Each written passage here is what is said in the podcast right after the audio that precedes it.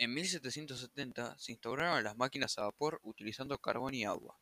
Estas máquinas aceleraron muchas cosas, como la producción de productos o el transporte tanto de personas como de materiales, usando desde máquinas textiles hasta barcos a vapor o ferrocarriles. Anteriormente, se utilizaban vagonetas para transportar minerales mediante bueyes.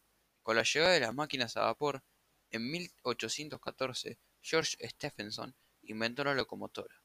En síntesis, adaptaba las máquinas a vapor conectándolas a las vagonetas reemplazando los bueyes. Este invento revolucionó el transporte. En 1825 algunos empresarios mineros decidieron invertir en fabricar el primer tren de carga.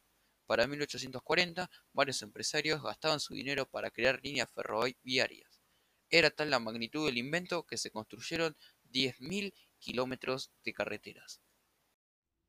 Voy a hablar más específicamente de los barcos a vapor. Estos fueron desarrollados a finales de 1803 por Robert Fulton.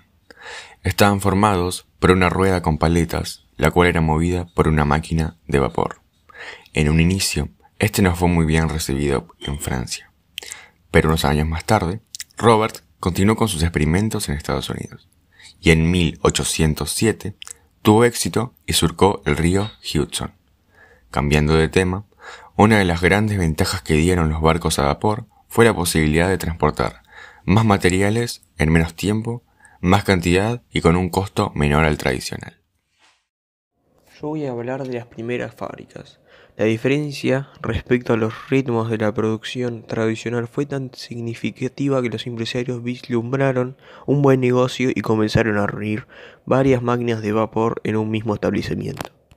Así surgieron las primeras fábricas.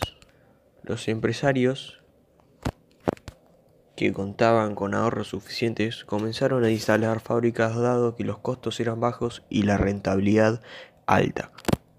En este sentido, la industria atrajo las inversiones de numerosos burgueses ávidos de, de nuevas fuentes de ganancias.